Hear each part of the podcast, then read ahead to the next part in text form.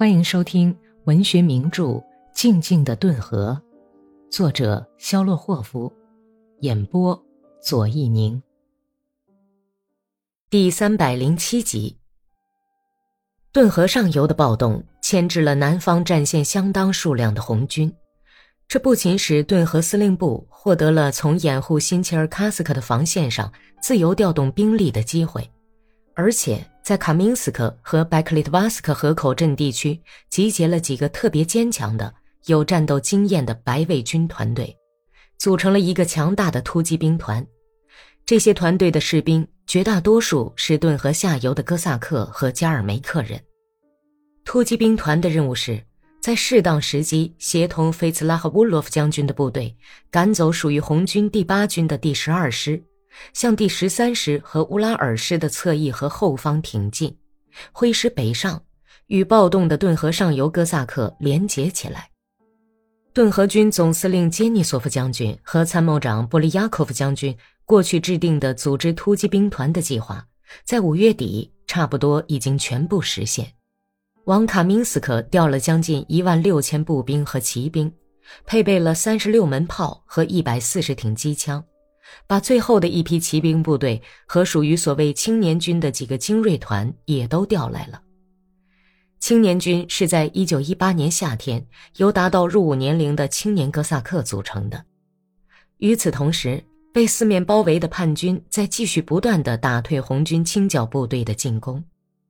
在南方顿河左岸，有两个叛军师躲在战壕里顽强抵抗，不让敌人渡河。虽然全县的红军炮兵连都对他们进行几乎不间断的猛烈炮轰，其余三个师则守卫在暴动地区的西部、北部和东部防线上。尽管他们遭受了巨大损失，特别是守卫在东北防线的部队，但是他们始终没有撤退，仍然坚守在霍皮奥尔河地区的边境上。守卫在自己村庄对面的达达村连队，由于无事可干，非常无聊。有一天，使红军战士大惊一场。在一个漆黑的夜晚，几个自愿去侦察的哥萨克乘小船悄悄偷渡到顿河右岸，对红军的哨兵进行突袭，打死了四名红军战士，缴获了一挺机枪。第二天，红军从维申斯克下方调来一个炮兵连，对哥萨克的战壕展开了猛烈的轰击。一听到树林上空响起流线弹的爆炸声，连队就急忙放弃了战壕，撤离河岸，退到树林深处。过了一昼夜，红军的炮兵连调走了，达达村的哥萨克重又进入了放弃的阵地。炮击也使连队遭受了损失，弹片打死了两个不久前刚补充来的未成年的哥萨克。在这以前，刚刚从韦申斯克回来的连长的传令兵也受了伤。这之后便相对安静下来，战壕里的生活又恢复到从前的样子。婆娘们时常到战壕里来，夜里送来面包和烧酒。哥萨克们的口粮一点儿也不缺，宰了两头迷路的小牛。此外，每天还到各处的小湖里去捕鱼。霍利斯托尼亚是捕鱼的主要人物。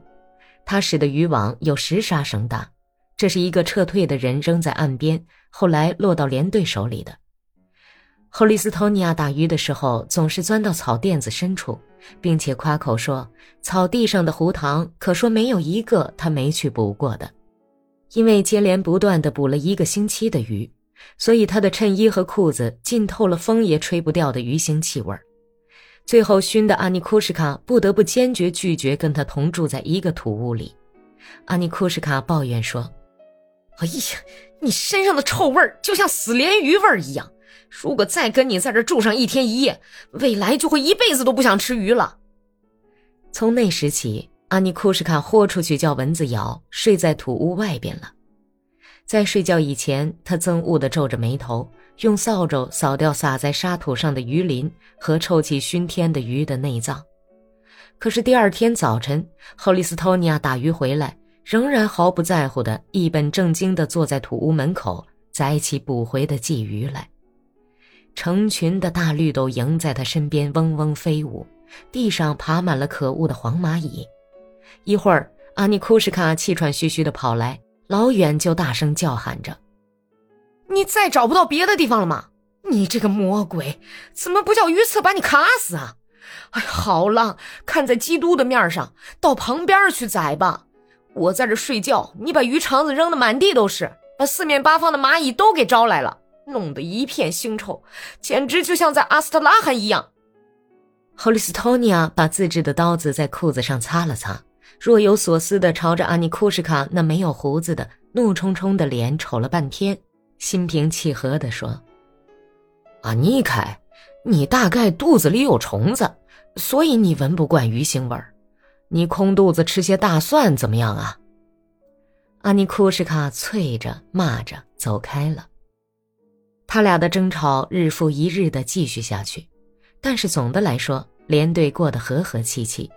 除了斯基潘·阿斯塔霍夫以外，全体哥萨克都吃得饱饱的，情绪蛮不错。斯基潘不知道是听同村人说的，还是心里觉得，阿克西尼亚在维申斯克常跟格里高里见面，但是他突然苦闷起来，无缘无故地跟排长争吵了一场，而且坚决拒绝去站岗放哨。他整天蜷伏在土屋里打有烙印的黑车毯上，唉声叹气。拼命地吸自家种的叶子烟。后来听说连长要派阿尼库什卡到维申斯克去领子弹，他才两天来第一次走出了土屋。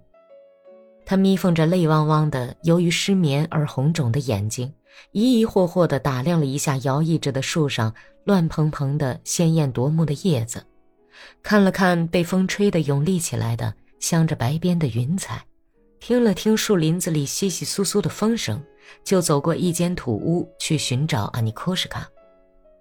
当着哥萨克们的面儿，他什么话也没说，把阿尼库什卡叫到一边，央求道：“到了维申斯克，替我找找阿克西尼亚，把我的话告诉他，叫他来看我，就说我浑身长满了虱子，衬衣和脚布都没有洗，顺便再告诉他。”司机潘沉默了一会儿，胡子里隐藏着难为情的笑意，说道。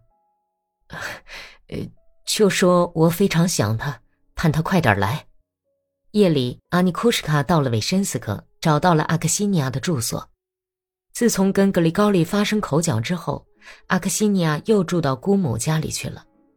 阿尼库什卡好心的把斯基潘的话转达了，但是为了加重话的分量，他自己又加上了几句，说斯基潘讲了，倘若阿克西尼亚不到连队去。